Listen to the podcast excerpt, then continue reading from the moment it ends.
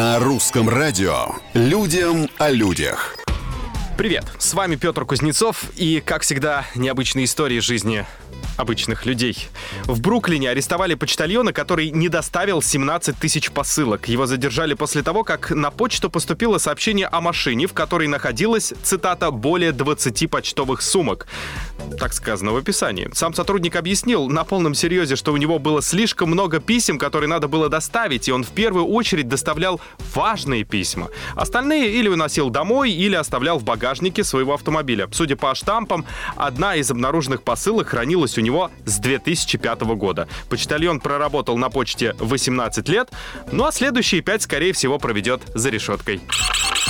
А бразилец прожил 22 года в песочном замке на пляже. Замок он построил сам, говорит, что источниками вдохновения стала архитектура Антонио Гауди, но в отличие от Гауди он свое сооружение достроил. Песочная конструкция укреплена деревянными балками, готовит бразилец снаружи, на плитке, а душ принимает на пожарной станции через дорогу. Все остальное время он тратит на чтение, игру в гольф и совершенствование замка. Архитектор рассказал, что вообще-то изначально не планировал жить в песке и собирался использовать эту пещеру в качестве библиотеки.